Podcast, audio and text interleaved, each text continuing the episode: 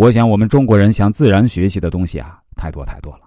白天是阳，晚上是阴，所以啊，一个人白天你要精神好，要阳气足，你才能够做事情。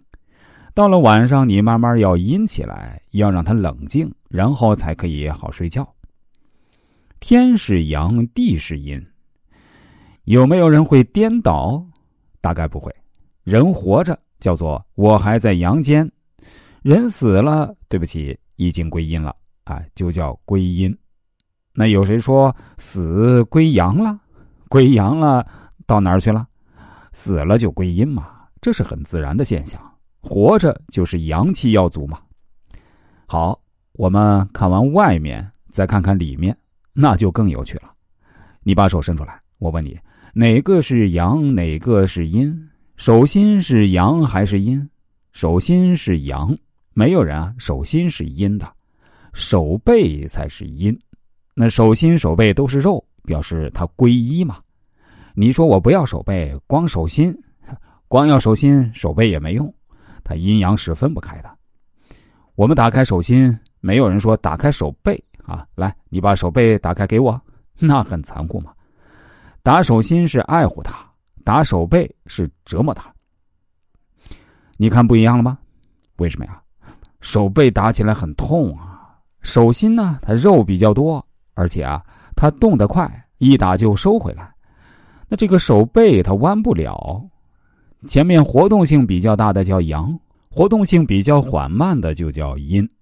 那这个人很奇怪，人的脸如果朝这边的话，你那个活动面一定朝这边。没有人说啊，我手心动不了，我手背很厉害。手背难道只抓自己的鼻子？你还能拿东西吗？这非常好配合的。两只手哪一只是阳，哪一只是阴呢？那同样是手，怎么忽然间变得有阳有阴？很简单啊，你常用的右手右边是阳，比较笨拙的这只手是阴啊。我是用左手的，嗯，那左手就是阳，右手就是阴，这是相对的。还有更妙的啊，大拇指是什么？是阳还是阴呢？大拇指是阳，那阴啊，就是其余四个手指头。你慢慢就会体会到啊，原来阳就是奇数，阴啊就是偶数。凡是天底下的数啊，成双成对的偶数啊，都叫做阴；单一的都叫阳。一三五七九都叫阳。这样各位才知道为什么头是阳，脚是阴。因为头啊只有一个，它是奇数，所以叫阳；脚呢有两只，偶数就叫做阴。你慢慢听到现在会发现啊，一切都是向自然去学习。我们不再做人为的操作，阴阳它不但是相对的，而且它也是不可分割的，这点是非常难理解的，经常会忘记。但是你都在用，因为我们受了太多的现代教育，都说一切要分得清清楚楚。你看自然怎么分得清楚？我问你，你怎么分得清楚？白天跟晚上你分得清楚吗？你根本分不清楚。白天，白天突然间黑了啊，黑夜呢突然亮了，他们有一个很明确的说，像开灯一样开了关了，并没有啊。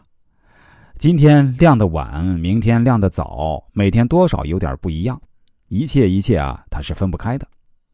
这个是发芽，这个是叶子，哪个是阳，哪个是阴？发芽是阳，因为不断的生长，这个叶子呢就变阴。所以要采摘，摘叶子而不要摘芽，摘芽是不人道的。叶子你采几个没关系啊，也许回去还可以替我介绍给别人。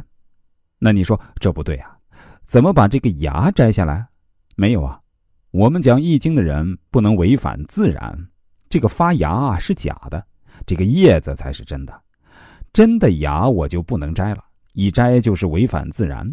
假的芽做的很像而已，所以啊，有真就有假，有假必有真，真真假假，虚虚实实就是阴阳。如果大家对我所讲述的内容感兴趣，或者想了解一下自己的人生未来的路该怎么走下去，想让我盘点一下自己的人生，其实都是可以的。您只需要添加我的 QQ 号。八零六零四七六零幺，这是一个九位数的号码啊。